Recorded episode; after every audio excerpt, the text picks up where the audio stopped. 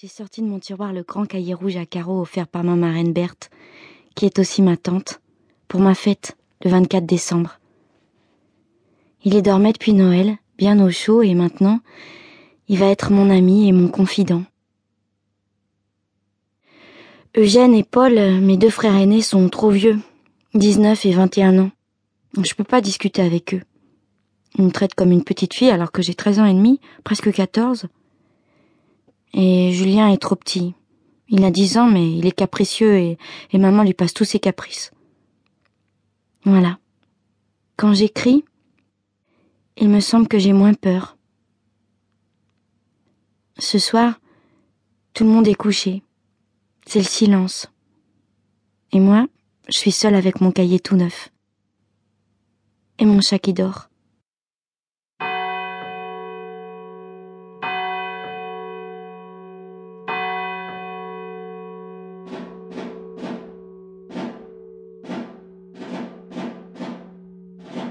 Samedi 1er août 1914. Ça y est, c'est la guerre. À 5 heures, les cloches se sont mises à sonner à toute volée, comme quand il y a le feu. Nous étions dans les champs parce qu'en ce moment c'est la moisson.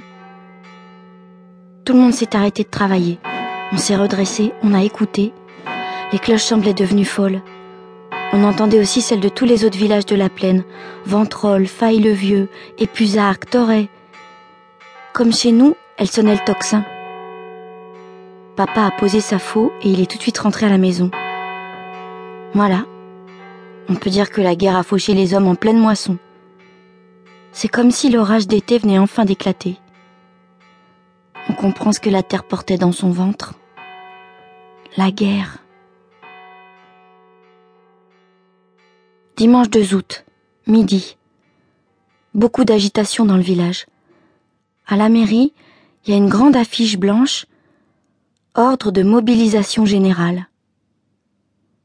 Beaucoup de gens sont plantés devant. Ce matin, la maîtresse expliquait aux hommes quand ils devaient partir rejoindre l'armée. Oui, le premier jour, c'est aujourd'hui, 2 août. Toi, tu pars que le deuxième jour, donc le 3 août, lundi, etc. Parce qu'il y en a qui savent pas lire. Moi, je voudrais bien être institutrice, plus tard. Tout à l'heure, à la sortie de la messe, monsieur le maire a lu l'ordre de mobilisation. Tout le monde était sous les marronniers. Le maire a dit que la population de Crécy ferait son devoir, qu'elle répondrait à l'appel de la patrie. Madeleine Japrisé pleurait parce que son Clément doit partir ce soir. Ils sont mariés depuis seulement un an. À la fin de son discours, le maire a dit Il n'y a plus aujourd'hui de républicains et de réactionnaires. Il n'y a plus que des Français. Il n'y a plus qu'une France dont M. Poincaré est le chef, et cette France, elle sera demain tout entière dressée contre le Prussien. Le Prussien, c'est l'Allemand. Tout le monde a applaudi.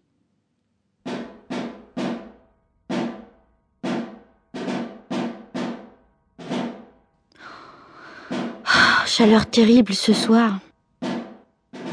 À six heures, le garde champêtre est arrivé en disant que la guerre était déclarée entre la France et l'Allemagne depuis trois heures de l'après-midi. Les gendarmes ont mis des affiches à la mairie. La guerre est déclarée. Elle tombe mal, cette guerre. En pleine moisson. Qui va la faire, la moisson? Huit heures du soir. Dehors, il y a beaucoup de bruit. J'entends le roulement des charrettes qui emmènent les premiers hommes du village. Eugène part cette nuit, Demain. Maman est en train de coudre des pochettes dans leur chemise pour mettre quelques pièces. Papa n'a pas été mobilisé parce qu'il est trop vieux. Ils prennent les hommes entre 20 et 45 ans. Lundi 3 août 1914. Il pleut. L'orage a éclaté cette nuit. Comme si le ciel était soulagé. Puis toute la matinée, une averse drue. Nous avons accompagné mes frères à la gare. Plein de monde et plus de chefs de gare. Ce sont les militaires qui commandent. Des trains bourrés de soldats passent sans s'arrêter. On dirait qu'ils sont fous. Tout est sans dessus dessous. Il n'y a plus d'horaire. Dans les trains, ils ont enlevé les banquettes pour faire de la place. Mais beaucoup de soldats sont